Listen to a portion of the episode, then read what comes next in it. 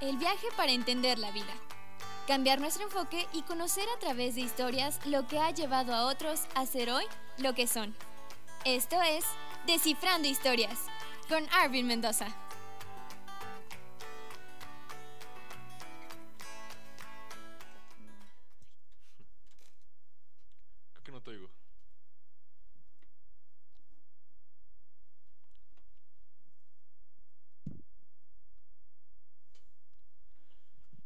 Es un genio, pero si juzgas a un pez por su habilidad para trepar árboles, vivirá toda su vida pensando que es un inútil.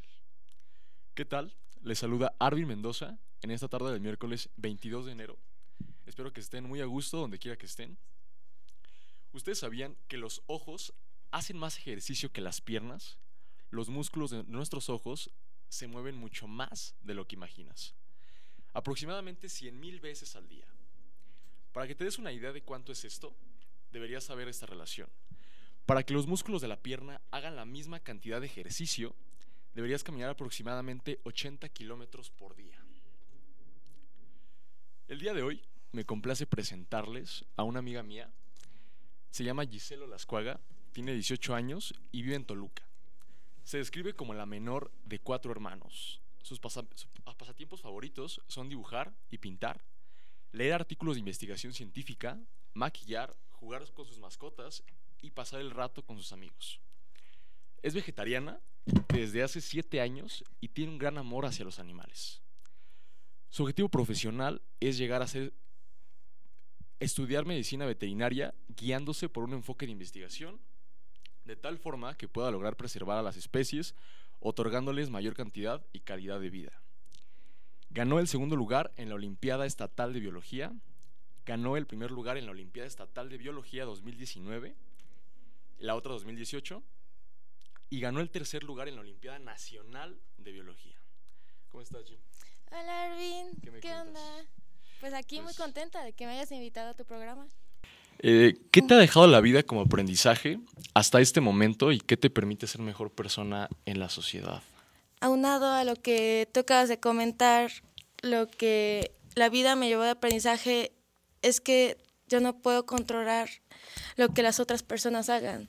Yo no puedo este, decir a alguien qué hacer para mejorar. Si la persona lo que quiere, eh, si lo quiere hacer, lo hace. Si no, simplemente lo dejamos y, y lo apoyamos pese a su decisión sea buena o mala. Este eso fue como la mayor enseñanza de que también yo no dependo de los demás y también los demás no dependen de mí. Al final de cuentas, creo que cada uno depende de uno mismo y eso es lo que se debe de ver reflejado en todos los demás. Claro. eh, digo, mencioné algo último en tu currículum, algo súper impresionante. Llegaste a estar compitiendo en Olimpiadas Nacionales. ¿Cómo fue eso? A ver, platica. No inventes, esa experiencia estuvo increíble. Este, te cuento desde, pues, cómo comenzó. Todo comenzó aquí en TEC, porque, o sea, yo estaba en mi clase de biología y mi profesor Eduardo Cuevas como que vio que tenía un buen desempe- desempeño en esta materia. Entonces, él lo que hizo fue invitarme a, a la Olimpiada y porque él me empezó a contar como de, no, es que los chicos este, tienen asesorías con profesores muy buenos, doctores, investigadores. Y dije, no inventes, a mí me gustaría estar ahí. Entonces, este, pues yo me inscribí, pasé el examen aquí de TEC y, y fui seleccionada. Aquí nos, nos entrenaron varios profesores, este, principalmente el profesor Eduardo Cuevas. Y estuvo muy, muy padre ese proyecto. Este, ya después nos seleccionaron a los seis que íbamos a representar al Estado de México. Y de esos seis, pues, este, tres nos, fui- nos quedamos para... Tres ganamos este, la medalla de oro Wow. este, a nivel estatal y esos tres pues nos fuimos a entrenamientos intensivos de nueve horas todos los días y pues no, no eran en un lugar cerca, eran de hecho en la Facultad de Ciencias de la UAM, no sé si lo vi, que se está por Tlachaloya, está como 30, 40 minutos de aquí. ¿Pero ibas que en camión? ¿Te no, llevaban? No, no, nos, ¿O- este, nosotros que quedamos, pues nos organizábamos, ¿no? Pues una semana, pues la mamá de tal, una- la otra semana el papá de tal. Y así, este, nos fuimos, pero sí era todos los días, de que no, pues nos tenemos que ver siete y media. eh.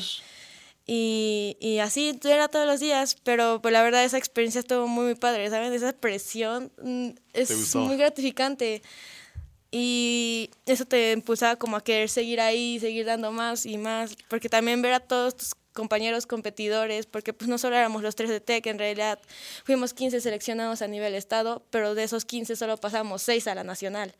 Entonces era competir con 15 personas por un lugar de los 6.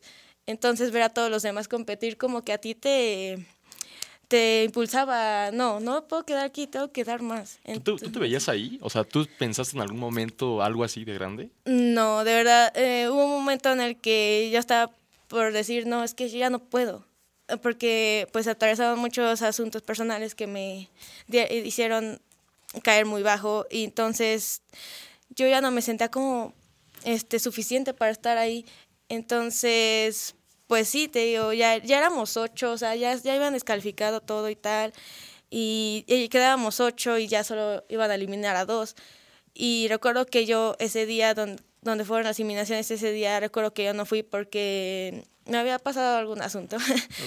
y yo recuerdo que recibo una llamada de mi amigo Moisés, que estaba ahí, y me empieza a decir los nombres, este, no, pues este quedó Eric, quedó Moni, quedó Dani, quedé yo y quedaste tú. Y yo de no inventes, ¿en serio quedé? porque sí, no, yo no me lo esperaba. Porque pues sí, ya yo creí que los otros dos chicos este, estaban dando un poco más que yo, entonces dije, no, ya, ya no voy a quedar. Y pues no, me dicen, no, Gis, tú quedaste, quedaste, no te vas a Chiapas con nosotros. Porque la Olimpiada Nacional del... Hasta Chiapas. Fue, fue a Chiapas, la Olimpiada Nacional del año pasado. Y pues eh, fue un sentimiento agridulce porque yo sentí muy contenta de que en mi mente lo logré, pero también sentí penita por mis compañeros porque pues con ellos formé una familia muy, muy padre, ¿sabes? No, pues sí compartiste algunos días con ellos, ¿no? Sí, una semana completa nos fuimos allá y pues sí estuvo muy, muy padre la experiencia, conocer personas de otros estados. Me imagino. De hecho sí, este, se me pegó hasta el acento del norteño allá. Ahorita, ahorita ya. Te voy a interrumpir un momentito. Claro. Vamos a ir a un corte. Descubre tu propósito de vida y tu entorno aquí en Descifrando Historias. Ya regresamos. Te cuento en corto, historias en un minuto.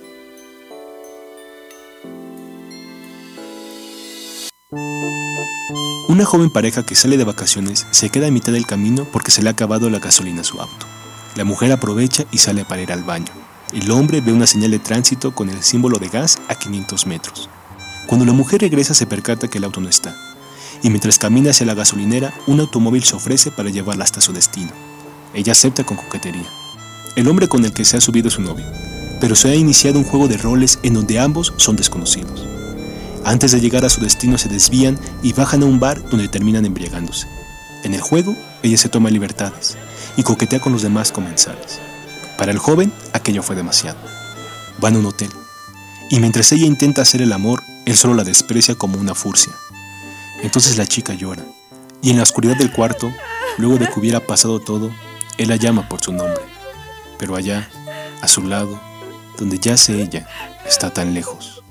El falso autostop de Milán Kundera, 1968.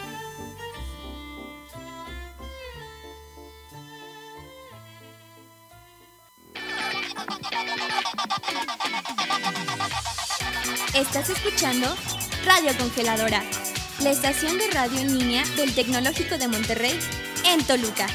Transmitiendo desde Cinetec Torre Norte, San Antonio Buenavista, Toluca, Estado de México. Radio Congeladora.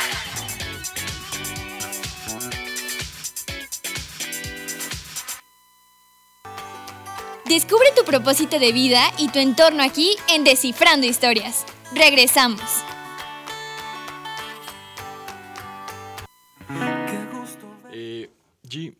La semana pasada te estaba platicando del papel tan importante que tienen las emociones en el comportamiento de las personas. Y te comentaba que, pues, en algunos casos se cree que la alegría es como el top, o sea, como que la emoción, pues, más importante que se debe de conseguir. Y, pues, me he dado a la tarea de investigar un poquito y muchos estudios consideran que el miedo es el sentimiento más más importante. Y esto se debe a que este nos permite llegar a ese punto de supervivencia y estar en constante alerta ante cualquier situación. Entonces, este, tú me platicabas que estudiabas a las personas en cuanto a acción y reacción. ¿Cómo es eso? Pues este dentro de la psicología, este sobre todo de la conducta, pues este se divide en tres áreas para este estudiar una persona. Por la manera psicológica, la manera fisiológica y la manera en que como es su conducta, ¿sabes?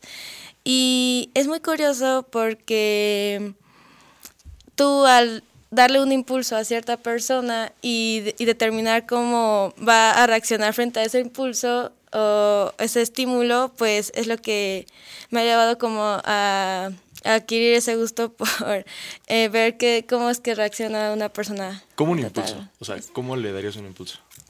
Pues, por ejemplo, dándole algo que le gusta o diciendo o haciendo algo que no le gusta. Creando un estímulo. Creando, creando, un estímulo es, es, lo que llamamos como acción-reacción. Ok, cool. Sí. Y, por ejemplo, aunado a eso, uno nunca sabe qué tipo de mundo tiene detrás una persona, pero siempre juzgamos a las personas antes de verlas o por cierto tipo de comportamientos que ellos adoptan, pero pues no sé, digo, supongo que está aunado también a la psicología esta pregunta, pero ¿qué, qué crees acerca de los estereotipos que nos marca la sociedad?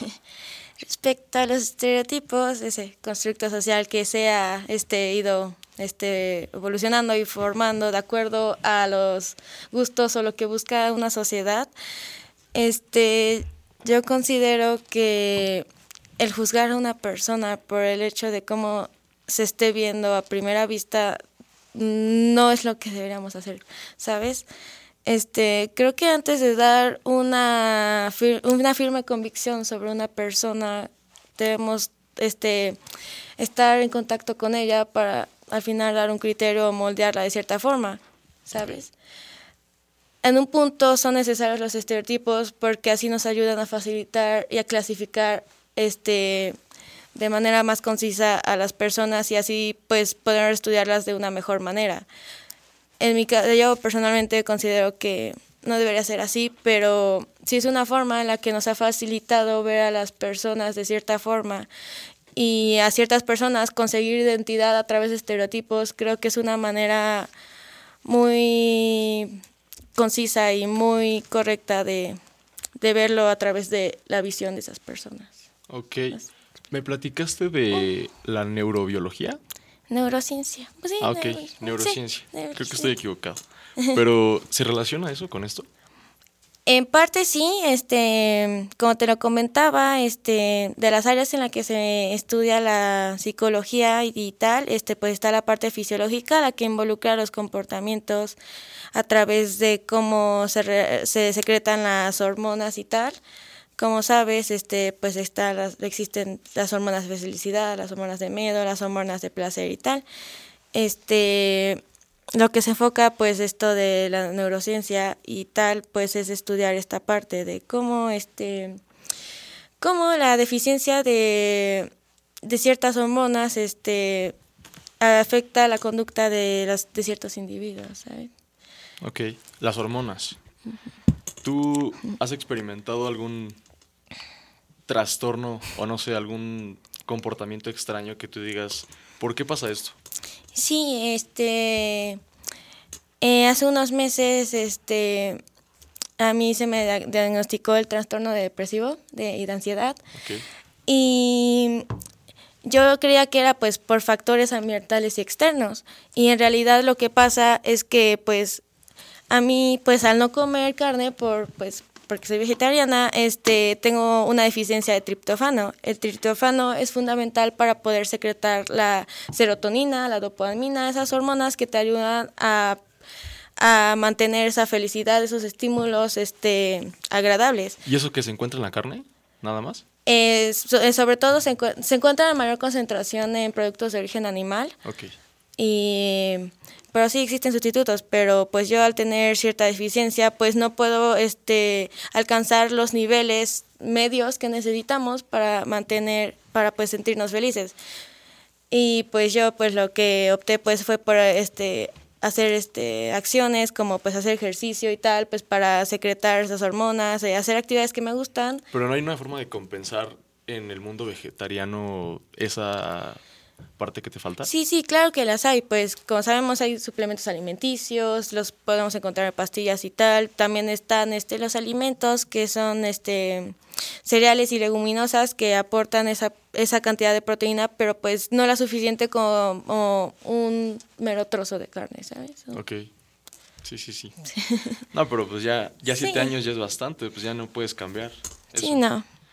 ¿Eso nace por qué? ¿Por tu gusto a los animales? En parte sí. Este, es una pregunta que me han hecho mucho. ¿Por qué te decidiste ser vegetariana? este, pues sí, en parte fue por mi gusto y porque yo, realmente sentía feo el consumir carne, pero pues también, este, como que, no sé, en algún punto de mi vida me dejó de gustar el sabor y el olor. No, no, sé cómo explicarlo. No, ya no lo soporto. Y, o sea, incluso si hoy decidiera este, comerlo, yo sé que no, no me haría bien. Porque, pues sí, mi cuerpo ya está acostumbrado a ciertos alimentos y, y tal. Y sí. O sea, la verdad, sé que suena mal. Uno que es carnívoro, pues te diría. Sí. Sería imposible hacerlo, pero ya ahí metido, yo creo que ya está acostumbrado. Sí, claro. Cuando uno se acostumbra a algo, ya. Es difícil salir, ¿sabes? Ya es como rutinario. Sí, creas tu burbuja de, vida. ¿Te acuerdas? ¿Te acuerdas? Bueno, ahí hablando otra vez en cuanto a la psicología. ¿Te acuerdas que hubo una noche que te platiqué de el comportamiento de los psicópatas y sociópatas? Ah, sí, sí me acuerdo. Sí. sí. Te, decía que, bueno, hablando de esto, lo, lo, tomo como pauta de lo que me decías de acción y reacción. Yo me di un tiempo de leer un par de libros respecto a cómo funcionaba este tipo de comportamientos en las personas. Y eh, pues me he dado la tarea de investigar eso y la conclusión que obtienen estos científicos que están en constante trato con locos es que este, ellos tienden a tener trastornos desde muy, muy niños o el ambiente propicia que de grandes tengan este, se, se vea como un síntoma muy reflejado en la sociedad. Pero tú me contradecías diciendo que este, pues hay personas que nacen con esos trastornos genéticamente. ¿Qué me puedes decir de eso? Eh, ¿Qué te puedo decir? Bueno, este, creo que no todos nacemos con comportamientos innatos que se basan a través de querer sobrevivir y reproducirnos, ¿sabes? Desde ese punto, este, nuestro ADN se ha codificado para cumplir dicha función. Em, en ese sentido, pues hay personas que, como tú dices, este, se fueron influenciando a través de cómo su este ambiente en el que se crecieron, nacieron, crecieron y tal, pues los llevó a adquirir ciertas conductas que son éticamente incorrectas. Pero ¿cómo, ¿Cómo le, heredarías un gen mm, sociópata a un niño? O sea, ¿cómo? ¿O no se puede eso? O sea, los genes, o sea, en ese sentido, los genes están eh, ahí porque pues así se han sido a través de los años, pero son activados en cuanto hay un estímulo que tenga la necesidad de activarlo, ¿sabes? Ok. No sé si me explico. sí, sí. ¿Sí? un estímulo. Sí. Yo, bueno, yo pensaba que era como más las vivencias que ellos tuvieron y en lugar de superarlo como que fue un trauma y se, se convirtió ya en como una forma de sacarlo más grande de adulto. Yo ponía el ejemplo de un violador, por ejemplo. A veces son personas que de niños fueron violados o eh, son rechazados por la sociedad o fue, fueron muy mimados. Siempre han sido trastornos, pero no, no me entraba a la cabeza algo genético, pero supongo que existe. Sí, claro que existe. Pues sí, de hecho, pues se ha estudiado el comportamiento a través de tanto los factores genéticos, genéticos como los factores ambientales y pues sí, de hecho hay una disputa de que si están de la, eh, de la mano o si no, o si estudiarlos de solo la parte genética y solo la parte ambiental. Muy curioso. Cool. Pero sí, al final de cuentas ambos creo que tienen que estar uno correlacionado con el otro para que tenga sentido cómo una persona este, se comporta de cierta forma, ¿sabes? Ok. Muy bien, G. Eh, hace unos momentos, antes de que iniciara este programa, estabas en clase. Me platicabas en la mañana que estabas analizando un virus, un virus en, en China. ¿Qué me puedes platicar de eso? Ah, sí. De una vez, para que hagas tu tarea. No, pues no es que hace unas semanas este, la Organización Mundial de la Salud reportó un estado de emergencia pues a la población por la aparición de este virus en China. Y es muy curioso porque pues todo el día he estado hablando de esto. Sí, me he dado cuenta. Y pues bueno, este virus, este llamado coronavirus, este ¿Qué te parece si lo platicamos después del corte? No- Ah, claro, sí, sí, sí. Pero sí, para sí. que te explayes. Claro, contándonos claro. todo, mejor nos damos un pequeño corte. Va, va, va. ¿Te late? Sí. Entender la vida es más sencillo de la mano de un experto. Descubre tus secretos y particularidades en Descifrando Historias.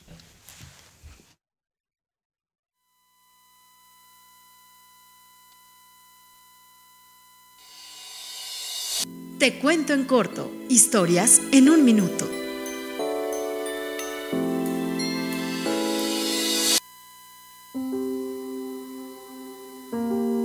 En la crónica de agosto de 2026, sobre las ruinas de una ciudad posapocalíptica, rodeada del desierto interminable y rojizo de Marte, donde la humanidad entera ha desaparecido, yace la última casa futurista en pie, manteniendo su cotidiana programación como si los dueños de la casa estuvieran ahí. Suena el despertador, se prepara el desayuno, se limpian platos y pisos, se saca la basura, todo sucede robóticamente con normalidad. La casa hacía y deshacía ritos cotidianos de una civilización diezmada por el tiempo y el olvido atómico. Y en las tardes, la casa recitaba cierta poesía que la madre tanto gustaba. Vendrán lluvias suaves, de Sara. Hasta que, tal vez por melancolía, brota una chispa. Entra una corriente de aire por la ventana de la cocina. Se derrama un solvente sobre el horno y se provoca un incendio que lo consume todo dejando de la casa solo una pared que la coronaba el alba y una voz mecánica y moribunda que repetía, hoy es 5 de agosto de 2026. Vendrán lluvias suaves, por Wright Bradbury, 1950.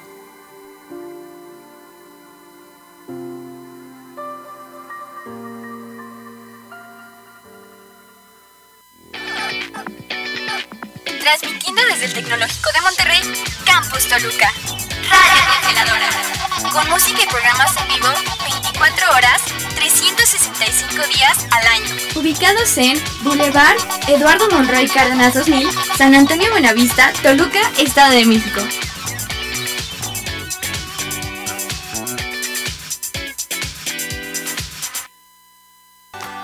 Entender la vida es más sencillo de la mano de un experto.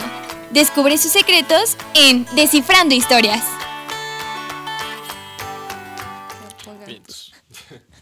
Regresamos. G, ahora sí. Por, por favor, compártenos sobre el virus. Ah, claro. Ahora sí. Este, bueno, pues este virus, pues como ya muchos hemos escuchado, el, el famoso coronavirus, pues es un virus este, eh, monocatenario este, de ARN de cadena simple. ¿A qué me refiero con esto?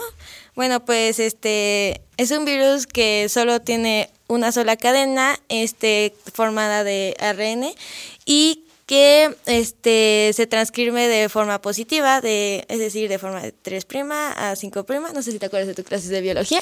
Muy poquito, la verdad, no te voy a mentir, pero en cuanto a ARN, ARM mensajero, sí, Esas cosas. Sí, sí, sí. Claro. Bueno, pues este virus este, se empezó a propagar debido a que en China hay un mercado, mercados, famosos mercados mojados, que es donde, este, pues ahí están los animales, los peces vivos más que nada, y pues allá vas, compras tu pez vivo, te lo matan así, tal cual fresco, y pues a través de todo ese ambiente insalubre, pues fue un ambiente propicio para que ese virus este, empezara a surgir.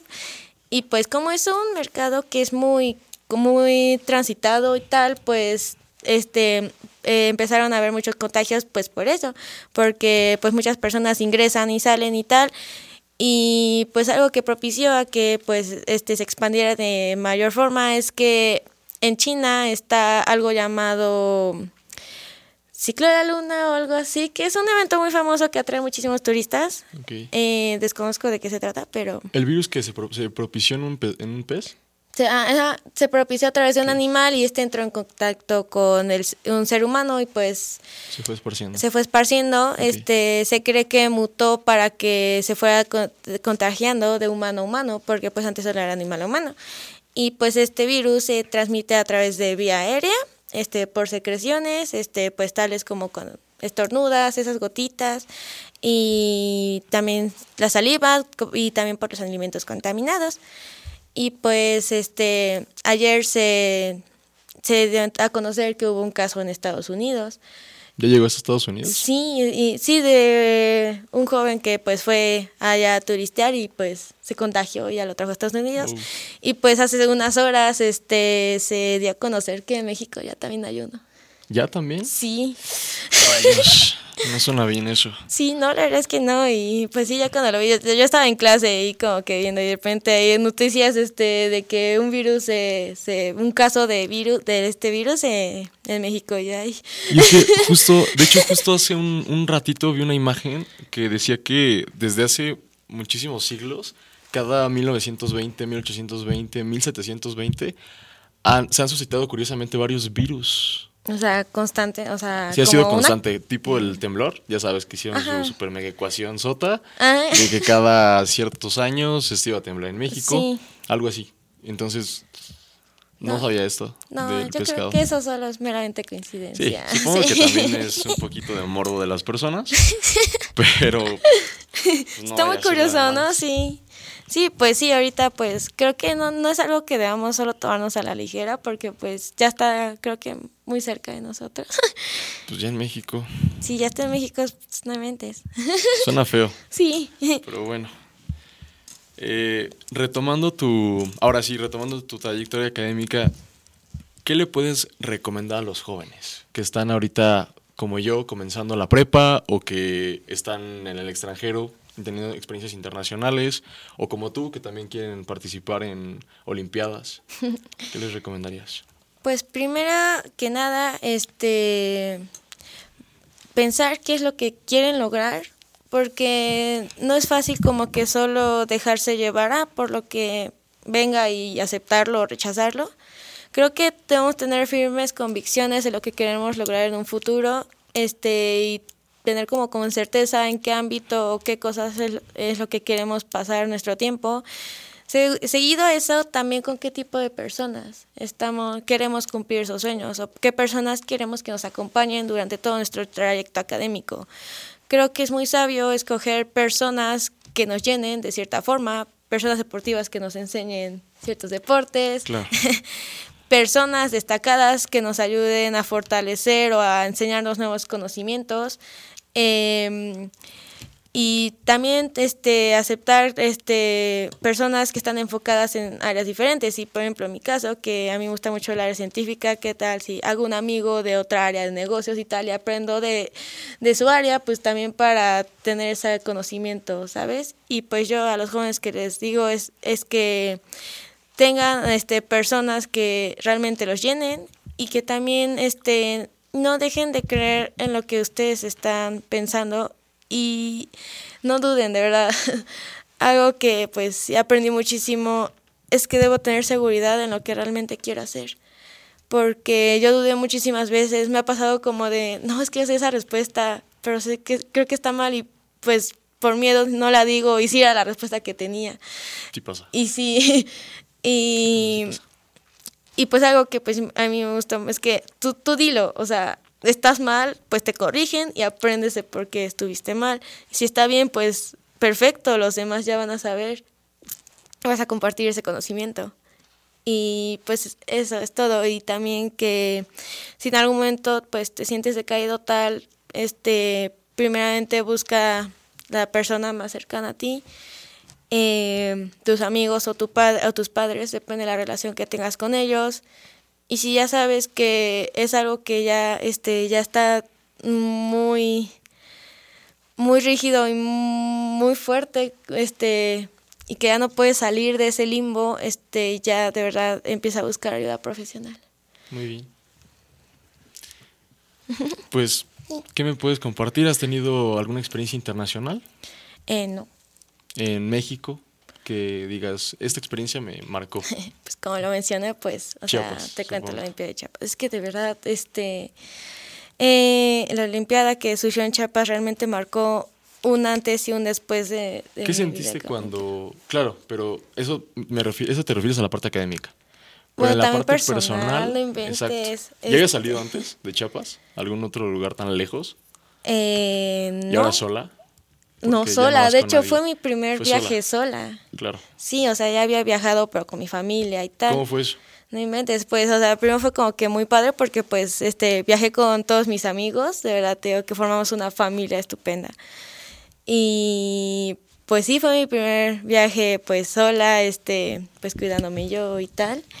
Y pues algo que pues sí me ayudó mucho fue a reencontrarme y como redireccionarme hacia mi, mi propósito, ¿sabes? Porque pues yo ya estaba como en, desviada de mi camino principal y pues lo que me ayudó ese viaje fue este a volverme a, a direccionar para pues este saber que que primero que no estoy sola y que realmente ya tengo metas que tengo que seguir y que están muy marcadas, ¿sabes? Este, a lo que quiero llegar a ser en un futuro. Y pues las personas que me acompañaron en este viaje me ayudaron a darme cuenta de qué tan lejos puedo llegar. Porque pues sí, yo no me imaginé estando en una Olimpiada Nacional jamás. Y... ¿Te quedaste que una semana? Sí, una semana, este, pues ahí con los chicos, ahí durmiendo con, con mis amigas, mis amigos. Fue muy curioso. Rayos, tu primera vez saliendo y sola Así es. de México. Sí. Muy bien, G. ¿Algún hobby que tengas que te guste? Eh, pues no sé, no, no, no sé si lo mencionaste, pero pues tengo, tengo que me gusta mucho investigar y tal. Sí, sí, sí, lo. Y pues sí, me gusta, como ya lo mencionaste, pues sí, so- me dedico mucho al área científica y tal. Y pues las cosas que suelo investigar son de, ese, de esa índole.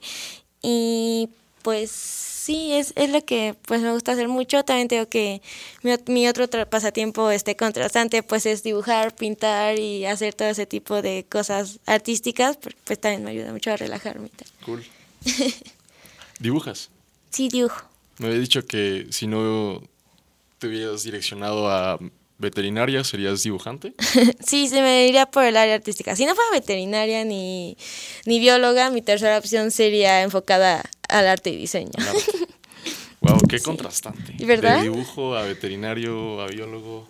¿Qué se puede decir? Uso mis dos hemisferios. Estoy bien. Cool. Así es. Eh, ¿Algún proyecto que tengas en mente ahorita, cerca? ¿Algún proyecto? Porque estás en sexto semestre de prepa. Así es. Y es tu último, tus últimos cuatro meses en la prepa. Pero ¿tienes pensado en algo? Hacer en este lapso, no, realmente no he tenido pensado, este, mm, no, realmente no tengo ahorita pensado como algo firme. ¿O después de que ya entres a la carrera? Pues en la carrera mis, mis primeros proyectos pues sería aprender a vivir sola, porque pues te digo que Te vas a eh, ir sola. me voy a ir Pero te sola. vas a ir con roomies. Sí, es lo que pretendo con mi- mis amigos de la Olimpiada. Ok, qué curioso. ¿También ellos se van a meter a la UNAM? Sí, sí, pero ellos van a estudiar biología. Ok, pero pues está cerca, entonces. se quedan juntos. Así es. ¿Tienes pensado algún proyecto a futuro? ¿Qué te gustaría? ¿Cómo te ves proyectada en unos 10 años? Unos 10 años, no inventes. Tengo 18, ah, tengo 20 28. en 28 años, pues, o sea, algo que me quiero dedicar mucho, este, pues, es al área de investigación, este, pues, este, aunado a mi gusto por los animales, entonces algo que me gustaría eh, es, es investigar acerca de alguna especie, algún animal o tal, para, pues, ayudar a eso, por ejemplo, imagínate eh, contribuir con la investigación del ajolote, que es, es un animal con el que no inventes, sí, me encanta. Sí, sí, Sí, algún experimento o hacer algún estudio respecto a los animales. También, como estamos comentando en este programa, pues o cierto comportamiento de un animal o como tal o así es lo que me gustaría dedicarme al área de investigación y pues también aprender este ya en ese entonces ya espero pues salir de mi carrera y estar haciendo mis labores y pues sí enfocándome en el área de investigación pero pues también enfocándome en el área clínica sabes este tratando de los animales este aprendiendo más de ellos pero pues a través de contacto directo. Entonces eso es lo que creo que es lo que me va a proyectar perfecto. Así es. Vamos a un último corte. Ya regresamos.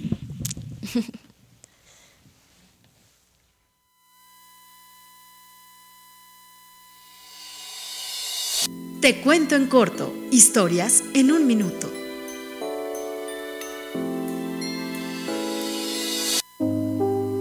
Dicen que el amor a primera vista no existe. Yo no sé, pero en el cuento de García Márquez publicado en 1992, El avión de la Bella Durmiente, empecé a creer que sí es posible. En el aeropuerto Charles de Gaulle en París, un hombre ve a la mujer más bella que haya visto en su vida desaparecer en un segundo entre la multitud del aeropuerto. Para el colmo, su vuelo con destino a Nueva York se ha atrasado.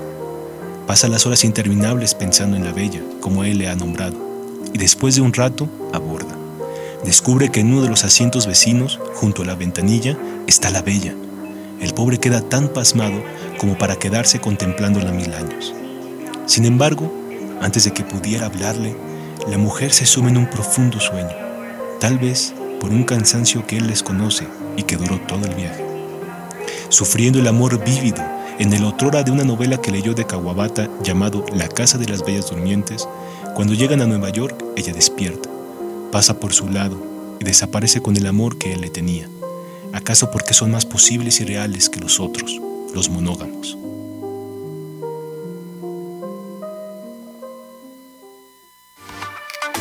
Estás escuchando Radio Congeladora.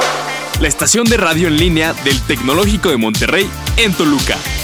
Transmitiendo desde Pretexto Renorte, San Antonio Buenavista, Toluca, Estado de México. Radio Congeladora.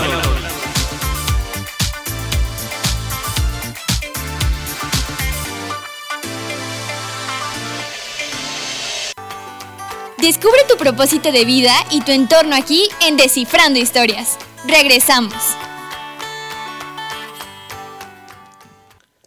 Bien, pues ya regresamos. Este. Algo que siempre he tenido en mente antes de levantarme en las mañanas es qué tipo de cosas me van a ayudar a alcanzar mi objetivo al final del día. Entonces, pues supongo que hay algún método que tú ocupas para estudiar, para leer, para levantarte. ¿Cuál sería lo que tú haces como rutina? Pues lo que yo he optado por hacer primero que nada es este hacer como un horario de primero pues tener un horario establecido de mis clases y respecto a eso qué espacios tengo libres o qué espacios puedo ocupar para realizar cierta cosa en ese tiempo. Este yo lo que hago pues para estudiar, por ejemplo, este me siempre suelo traerme libros de, de ciertos temas y tal. Y pues ya sean mis horas libres, son esos ratos que tengo libres, 10, 15 minutos, creo que son suficientes para adquirir cierto conocimiento. Y pues sí, es lo, lo, que he optado por hacer, este, leer. Y bueno, algo que a mí que me ha funcionado este, también es este, leer en las noches. Soy una persona que es más nocturna que, que diurna. Entonces, este, algo que pues sí me ha ayudado mucho es este, si quiero aprender respecto a algún tema o estudiar respecto a algún examen, este, lo hago en las noches antes de dormir y pues ya sí adquiero conocimientos y recuerdo que una vez una persona me dijo que las personas que suelen soñar pues pueden a través de sus sueños estudiar. Es muy curioso porque te puedes ver reflejado en un sueño estudiando el tema que vas a tener el examen de mañana. Entonces, no, pues la ecuación de tal o la fórmula de la segunda ley de Newton y tal. Y verla reflejada en tu sueño y pues se te queda en algún punto, ¿sabes? Es muy curioso. Yo te digo que eres muy ñoña, pero es interesante. Cállate, no soy ñoña.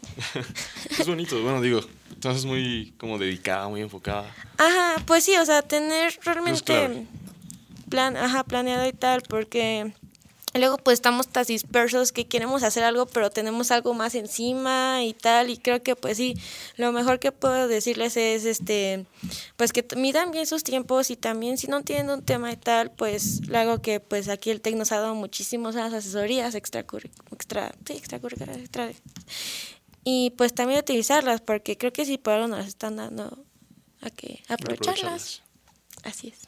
Hablando de Tech, ¿alguna experiencia que haya impactado cañón en ti aquí en Tech? Experiencia que hay. Puede ser, no sé, no académica, personal o algo que nos puedas compartir del Tech o afuera. ¿Alguna experiencia que haya tenido mucho impacto en tu vida? Ay, bueno, creo que más que nada un eh, impacto más que nada negativo. ok. Eh, bueno, aquí pues... Uh, no, mejor no. No, está bien. Puede ser a lo mejor este. ¿Qué tipo de experiencias en tech te han llamado más la atención o cosas que no sabías del tech en estos tres años? Mm. ¿Hay algo que no conocías, que te faltó conocer, que sientes que hubieses hecho si no hubieses estado en las Olimpiadas? Ay, no sé, yo creo que este, la parte cultural que tiene el TEC, específicamente la de música y bailes. Yo algo que no conocía era mucho era pues el salón de música, pero pues mis amigos como son músicos y tal, pues este dijeron, ah, pues vamos al salón de música y ya nos pusimos a tocar algo. Y pues sí, era algo que antes yo no tenía contemplado ni nada, hasta que pues tengo que llevar a mis amigos y me influenciaron de cierta forma al mundo musical y, y pues eso es lo que me, llamó la atención. Cultural. La, la, parte cultural de Tech. ¿Pero tocas algo? Mm, no. ¿No te gusta cantar? Mm, no, no, no tengo voz para eso. ¿No has intentado? Sí, claro, ¿quién no? Pero bueno. Eh, no sé, por ejemplo, se me ocurre, ¿tienes un promedio que de 90, 90 y algo? Algo así. Yo ahorita no todo claro. sí. Pero, ¿qué tips le darías a las personas para sobrevivir aquí en Tech y mantener ese promedio? Mantener ese promedio. Pues primero que nada, algo que nos ha facilitado mucho el TEC es eh, que nos den las fechas de entrega, ¿sabes? Nos dan fechas de entregar ciertos proyectos, ciertos trabajos y pues yo creo que algo eficiente sería respetar esas fechas de entrega. Y claro, entregar el trabajo no solo en el tiempo, sino también en la forma en que lo están pidiendo creo que eso es lo que te lleva a tener una escala casi completa o una escala muy buena y pues eh, eso pues en parte pues te ayuda porque si sabes que no eres bueno en, el examen pues tienes la escala que te está respaldando. O pues también hay personas que sacan los exámenes limpios pero pues tienen la escala vacía y tal. Pues yo creo que este no solo enfocarse en una parte o escala o examen sino tener las ambas partes equilibradas pues para pues mantener ese promedio, porque pues sabemos que aquí hay muchas personas que somos becados y que nos piden cierto promedio para poder preservar nuestra beca.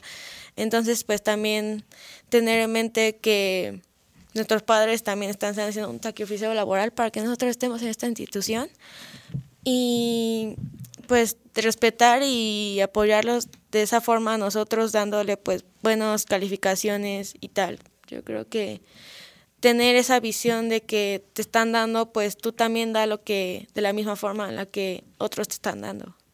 Ok, se tiene pensado, ojo, que el mundo estudiantil aquí en Tech es súper complicado, que entrar es dificilísimo, que pagas por pasar, que pagas por pasar, que le das dinero a los maestros, pero eh, esa parte cómo la contradices, o sea, ¿qué, ¿qué puedes refutar ante esas ideas o qué nos puedes compartir? Pues yo que he visto a mis amigos de otras escuelas y tal, y cómo de ellos este, han vivido su vida estudiantil de acuerdo a las normativas de su institución, este, pues sí lo que he visto en comparación al TEC es que realmente sí una exigencia superior y una competencia mayor en el TEC, porque al principio, primero que nada, pues no, mm, realmente si te puedes a pensar, no entra cualquier persona este, las personas que pues están por debajo de la media de calificaciones terminan saca, expulsándolos, este, dándose de baja y tal. Entonces, eh, algo que sí se ve mucho es la competencia y la presión por este, alcanzar a los demás. Y sí he visto pues altos los altos niveles de estrés pues por eso y también la carga de proyectos.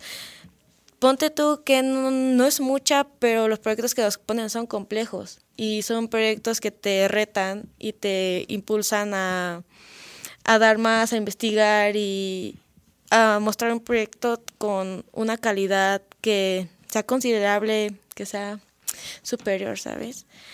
Y, y sí lo he visto también a los profesores que no solo a nosotros nos instruyen, también otros profesores instruyen a los mismos profesores. Eh, y pues sí checan también este que los profesores sean profesores que hayan tenido antecedentes de con un desempeño muy bueno. Entonces yo creo que todo eso es lo que ha llevado a que el TEC se haya, haya ganado eh, este prestigio y, y pues esta imagen y pues yo yo aquí que ya viví mis tres años, al menos en preparatoria, pues puedo decir con certeza que pues el TEC sí es una escuela que te exige. Bastante. Pero yo digo que lo has sabido llevar muy bien, maduro. Y por ejemplo, ahorita, antes de este, este pequeño lapso de entrevista, ella estaba súper angustiada haciendo sus proyectos, exposiciones. Cállate. Ñoñaza. No soy Pero, ñoña. ¿cómo no? Sí, sí eres ñoña, pero para bien, no es para mal. Yo he dicho que muchas veces está el conocimiento, está la dedicación, hay promedios altos y todo lo que tú quieras. Salen, los pones a trabajar, viven un mundo laboral muy complicado porque se la vivieron todo el tiempo centrados detrás de un libro. Pero yo creo que eso es el mínimo, no se ve casi aquí en Tech. Sí, no. Yo también es algo que agradezco a TEC, que por ejemplo he visto en el área profesional que de- dentro de la misma institución te ponen, te llevan a empresas y tal, Sí. como si ya estuvieras trabajando ahí. Más lo práctico que lo. Ajá. Y también aquí te ponen las problemáticas, pero también te las ponen a implementarlas en práctica. Por ejemplo, los proyectos sociales. Yo que me fui el semestre pasado a reconstruir estufas en una comunidades este, vulnerables, Sí, sí, sí. pues fue una experiencia también muy, muy padre, pues porque estuvimos conviviendo y tal. Y, y pues sí, en esa sí me puedes a pensar de que, o sea, personas que incluso tienen menos que yo y hacen aún más porque yo no puedo ser eh, como ellos. Igual. Y pues también eh, lo que me dejó ese proyecto social también fue esa parte de que personas que tienen menos, que dan más y realmente se esfuerzan. Y, y pues sí, este es algo que pues le agradezco mucho a Tech también, que no solo te, te dan solo, te pones a, sentar, a sentarte y ver un pizarrón, sino que también te, te ponen en práctica esos proyectos con personas externas y tal. Creo que es una habilidad que, que sí ha fortalecido mucho esta institución. Ok. ¿Cómo ves en comparación a la Giselle de hace tres años a la Giselle de ahora? No inventes, la Giselle de hace tres años ni siquiera estará sentada en este lugar. Creo que eras un poquito más tímida por lo que platicas, pero eres muy lanzada. Desde que yo te conozco, Sí, soy muy impulsiva. eso es bueno. A veces, depende de la situación. A veces sí lo agradezco de que me haya aventado ya, con miedo, pero lo hice. Pero a veces sí es como que me aventé de más, pero sin pensarlo. Entonces, Sí, me ha pasado. hay ambas, está Es bueno. ambas partes, ¿sabes? Sí, eh, la Giselle, ¿verdad? Está mm, demasiado tímida, demasiado insegura. Era la típica que se sentaba hasta atrás o las últimas bancas y no le hablaba a nadie, bueno, más que a sus personas establecidas y ya. y pues esa Giselle ni siquiera tenía voz para expresar lo que sentía. Y pues sí, este, las personas que conocí en TEC, las habilidades que me ayudaron de TEC y tal, las exposiciones y todo eso, pues me llevó a moldear esta habilidad para poder hablar en público y tal, y mostrar pues quién soy, ¿no? Y ¿Te qué es lo que quiero. Mm, en parte sí, porque pues todos mis hermanos han estudiado aquí, entonces como que era de que tú vas a O entrar sea, ahí. fue medianamente no tan estresante. 50, ajá, no. No, pero, o sea, por ejemplo, yo quería irme a nuestra institución, a la prepa 1. Eh, pero pues a los papás me, dije- me dijeron que, que no, pues que ellos me veían en esta institución. Y pues bueno, yo lo acepté, mis hermanos estuvieron aquí y salieron muy bien, dije, "Mm, pues, ¿por qué yo no? Y pues ya, este, pero sí, no, me veía como 50% tech, pero 50% también en la que yo quería, pero pues ganó el tech. Y pues sí. Genial. Por último, ¿qué le recomendarías a todas aquellas personas que nos están escuchando para superar esa etapa a lo mejor de timidez, a lo mejor de exclusión social, no sé, para ser un poquito más abiertos? Yo Sí, también claro. digo, no, no me excluyo, también yo a veces he sido un poquito tímido, a veces soy un poquito serio, pero no sé, ¿qué me recomendarías a mí, por ejemplo, o a las personas que a veces son tímidas? Pues como sobreviviente de todo este ámbito de ansiedad, depresivo y de querer aislar- aislarse de todo el mundo, pues realmente las personas no te van a comer. Se- creo que a veces te- tememos a lo que las personas digan y tal. y pues simplemente con el miedo y tal, pues simplemente hazlo, no te quedes con las ganas, porque eh, para mí es una sensación muy fea quedarse con las ganas de querer hacer o decir algo y tal, y pues eso es lo que podría decirles, que Arriesgate. tú solo hazlo, ¿qué importa lo que digan los demás? Siglo XXI, Me late. ya estás. Me encantó platicar contigo, G. Sí, a mí Muchas también. gracias. Pues invitadísima cuando tú quieras. Ay, gracias. Estoy dispuesto a conocerte más. Claro. Es tú. Gracias, G. Sí, a ti, Ari. Muchas gracias. olvides que un mundo utópico se construye gracias a aquellos que desean salirse de su zona de confort. Esto fue Descifrando Historias con Arvin Mendoza.